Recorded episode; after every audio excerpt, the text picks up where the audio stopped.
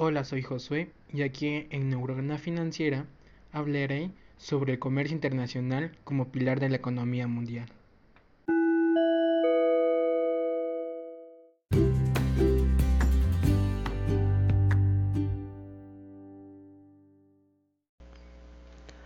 Hoy estaré hablando sobre la teoría de los juegos.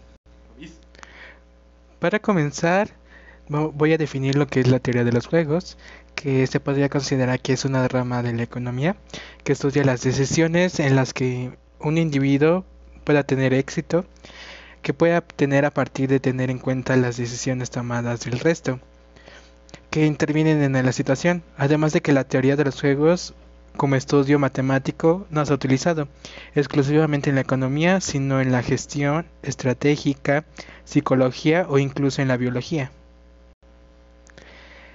En teoría de juegos no tenemos que preguntarnos qué vamos a hacer. Tenemos que preguntarnos qué vamos a hacer teniendo en cuenta lo que vamos a pensar que los demás van a hacer. Ellos actuarán pensando según crean qué van a hacer nuestras actuaciones. La teoría de los juegos han sido utilizada en muchas decisiones empresariales, económicas, políticas o incluso para ganar un juego de póker.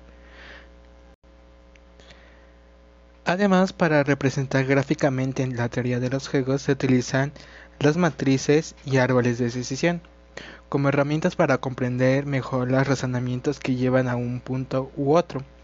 Además de que los juegos se pueden resolver usando las matemáticas, que aunque suelen ser bastante sofisticadas como para entrar en profundidad.